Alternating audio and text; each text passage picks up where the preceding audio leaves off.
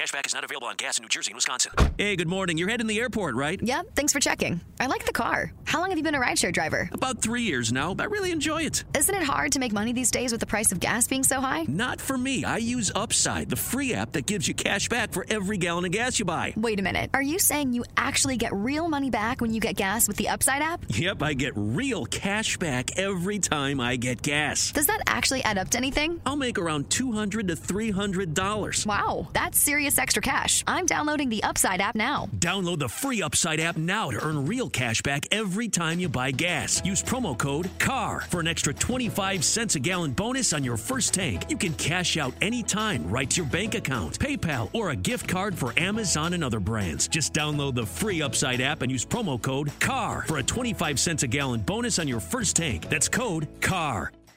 Retrouvez BFM Business à la radio dans les grandes villes de France et partout dans le monde en live ou en podcast sur bfmbusiness.com.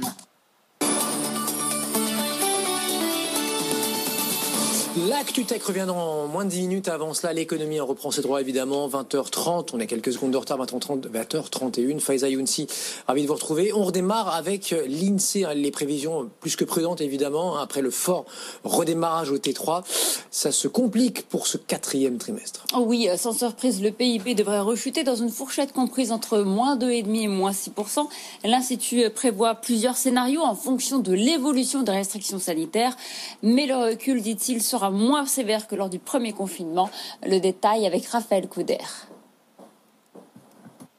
La sidération a laissé place à l'adaptation, résume l'INSEE, du redéploiement du télétravail au protocole sanitaire désormais rodé, en passant par les écoles restées ouvertes cette fois. Les acteurs économiques résistent mieux qu'au printemps, décrypte Emmanuel Le Chypre, éditorialiste à BFM Business. La baisse d'activité en novembre par un mois, par rapport à un mois normal, serait d'à peu près moins 13%. C'est un peu ce que nous dit aussi euh, la Banque de France, contre moins 30 euh, au printemps, donc trois fois moins d'impact quasiment. Euh, pourquoi? Bah, Essentiellement parce qu'il y a des secteurs importants comme la construction et l'industrie qui continuent à tourner aujourd'hui à cause des mesures sanitaires prises euh, dans ces euh, secteurs. La consommation, elle, est davantage pénalisée. Elle chute de 15% en novembre, conséquence notamment de la fermeture des commerces et rayons non essentiels. En revanche, à plus long terme, difficile d'y voir clair, reconnaît l'INSEE, qui envisage plusieurs scénarios pour le quatrième trimestre en fonction de l'évolution des restrictions. Si, favorable, nous ne subissons qu'un mois de confinement, le mois de novembre, la baisse d'activité sera autour de 2,5%. Euh, si au contraire, on subit un deuxième mois de confinement. Là, on sera sans doute à moins 6%, rien qu'au quatrième trimestre, qui ferait une baisse sur l'année de 9 à 10%. Au-delà, la deuxième vague et l'incertitude qu'elle provoque changent la temporalité de la crise, souligne l'INSEE. L'Institut juge probable que ces conséquences se feront sentir au moins jusqu'à la fin du premier semestre de l'année prochaine. Et combien de temps va durer ce reconfinement? On en saura plus en milieu de semaine prochaine. Le chef de l'État doit prendre la parole pour annoncer les prochaines étapes du déconfinement. Il sera progressif, dit l'Élysée. La date de réouverture des commerces, elle n'est pas arbitrée et fait l'objet d'un véritable bras de fer. Les commerçants ne relâchent pas la pression pour pouvoir ouvrir au plus vite. Plusieurs fédérations ont adressé une lettre en ce sens à Emmanuel Macron aujourd'hui. Ils veulent relever le rideau le 27 novembre et non pas le 1er décembre pour ne pas passer à côté du Black Friday. En attendant, les réunions se poursuivent à Bercy sur la préparation du nouveau protocole sanitaire. On fait le point avec Thomas Schnell. Rouvrir le plus tôt possible, c'est la volonté de Bercy et des marchands. Et il y a urgence, clame le président de la Confédération des commerçants de France. Francis Palombi le répète, ils sont à bout. Il y a des gens qui vont péter un boulon. Il y a des gens qui sont à deux doigts de se faire sauter le caisson parce qu'ils n'en peuvent plus. Ils sont...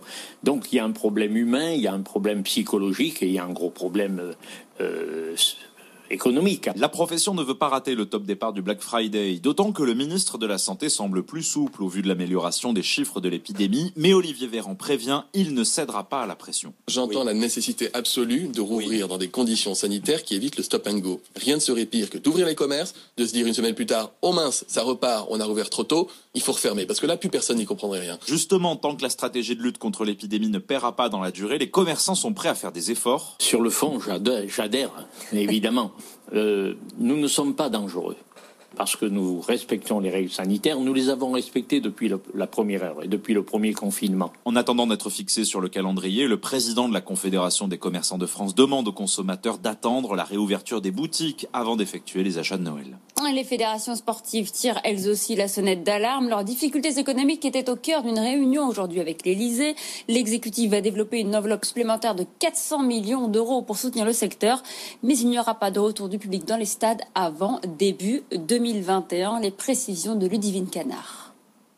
Première mesure à destination du sport professionnel, un fonds de 100 millions d'euros avec un plafond de 5 millions par club destiné à compenser les pertes de recettes de billetterie. Les clubs bénéficieront aussi d'une exonération de charges patronales, soit 105 millions d'euros. Pour ce qui est des salles de sport qui sont fermées depuis plusieurs mois, elles bénéficieront d'aides supplémentaires via le Fonds de solidarité. 35 millions d'euros ont été aussi débloqués pour les associations. L'objectif, faire face à la perte de licenciés. Enfin, pour le sport amateur, le gouvernement met en place en 2021 un pass sport à destination des jeunes pour relancer l'activité du secteur, une mesure estimée à la 100 millions d'euros. Ce sont donc en tout plus de 400 millions d'euros qui ont été mis sur la table, encore loin des besoins que les professionnels du secteur ont estimés à 2 milliards d'euros. Et puis notez que l'Assemblée nationale vient de donner son feu vert au projet de budget 2021 avec le plan de relance à l'économie de 100 milliards d'euros. Il a été largement adopté en première lecture en fin d'après-midi. Il doit désormais être examiné au Sénat. Ce sera dès jeudi. Et on poursuit avec l'ancien fleuron de la fintech allemande Wirecard vendu à la découpe. Après le scandale et la faillite, le groupe continue à être démantelé pièce par pièce avec une nouvelle étape qui a été euh, franchie aujourd'hui. La banque espagnole Santander va racheter euh, de ses activités européennes. Raphaël Couder. C'est une pièce de taille que rachète Banco Santander. La banque espagnole reprend la plateforme de Wirecard qui permet de garantir les paiements électroniques ainsi que tous ses actifs technologiques hautement spécialisés. Elle rachète en somme tout ce qui formait le cœur de métier de la fintech allemande. Objectif accélérer sa croissance en Europe dans les services de paiement destinés aux commerçants. Environ 500 salariés de Wirecard sur les 600 restants vont ainsi rejoindre Santander. L'opération s'élèverait à 100 millions d'euros mais elle doit encore être approuvée par les autorités réglementaires, une vente qui représenterait alors une avancée importante dans le démantèlement de Wirecard. L'ancienne star du DAX est entrée en liquidation il y a trois mois. Au Brésil ou en Amérique du Nord, d'autres négociations sont en cours. L'ensemble de la vente par appartement de la FinTech pourrait rapporter jusqu'à 500 millions d'euros, estime la presse allemande, bien loin des 3,2 milliards réclamés par les créanciers. Et l'Allemagne a été choisie par le fabricant chinois de batteries électriques Volt. Il va y implanter sa première usine européenne, moyennant un investissement de 2 milliards d'euros. Le site, qui devrait être opérationnel en 2023, devrait employer 2000 personnes. La bourse de Paris clôture en légère hausse de 0,2%. Le CAC 40 termine à 5480 points. 4483 points. Euh, les marchés ont plus de visibilité à moyen terme après les différentes annonces de ces derniers jours euh, sur les vaccins contre le coronavirus. Le titre Trigano a bondi de plus de 11%. Les investisseurs saluent la résistance du fabricant de camping-car. Il fait mieux que prévu sur son exercice annuel 2019-2020.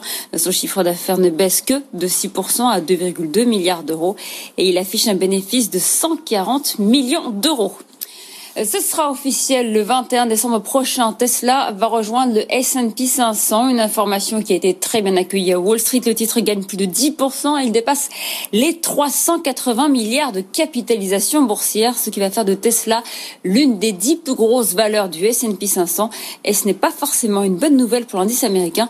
C'est ce que nous dit euh, Gregory Volokin, le président de Miscard Financial Services à New York. Tesla va devenir une des dix plus grandes valeurs du, du S&P, euh, au même niveau, par exemple, que peut-être qu'un Procter Gamble, qu'un Home Depot. Et en plus d'étant une des plus grosses valeurs du S&P, c'est aussi quand même une valeur technologique. Ça, c'est certain, ça va renforcer un peu la part de la techno, si on peut dire, dans le S&P. Mais surtout, Tesla, c'est un titre extrêmement volatile. Donc, en plus, cela va augmenter la volatilité du S&P. Donc euh, tout ça pour vous dire que pour les investisseurs, ça va être difficile à gérer. Alors ils commencent à acheter aujourd'hui évidemment du Tesla. Il faudra en acheter pour plus de 40 milliards de dollars, rien que pour suivre les, les, les indices. Donc il y a tous les index qui, qui vont acheter Tesla. Et on entend même que S&P, pour essayer d'éviter justement trop de mouvements dans ce titre pourrait l'introduire en deux fois dans l'indice, ce qu'on n'a jamais entendu. Donc, euh, en gros, Tesla, très bonne nouvelle pour les, actionnaires et pour Musk, mais aussi euh, beaucoup de, problèmes potentiels qu'on verra se développer peut-être ces, prochaines semaines avec cette inclusion euh, de ce nouveau géant dans le, dans le S&P. Grégory Volokin, président de Miscard Financial Services. Walmart, le géant américain de la grande distribution, surpasse le consensus au troisième trimestre avec un chiffre d'affaires en progression de plus de 5% à 135 milliards de dollars, porté par des ventes en ligne qui explosent aux États-Unis, plus 80%. D'ailleurs, Walmart se recentre un peu plus sur son marché intérieur. Il continue à vendre ses actifs à l'étranger. Mois après le britannique Asda, il cède le contrôle de sa filiale japonaise Seiyu au fonds américain KKR et au japonais Rakuten. On termine avec cette nouvelle offensive d'Amazon sur le marché pharmaceutique aux États-Unis. Le géant du e-commerce lance son service de pharmacie en ligne. Il permet de commander ses médicaments sur ordonnance. L'annonce a fait plonger le cours des enseignes de pharmacie.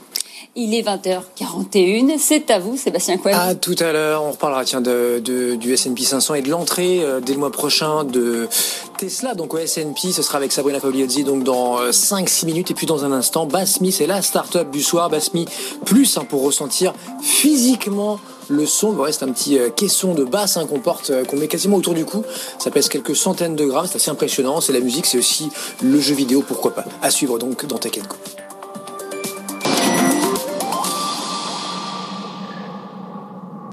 Parker, our purpose is simple.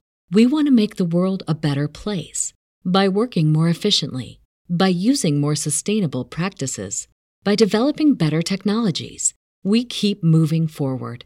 With each new idea, innovation, and partnership, we're one step closer to fulfilling our purpose every single day. To find out more, visit parker.com/purpose. Parker, engineering your success.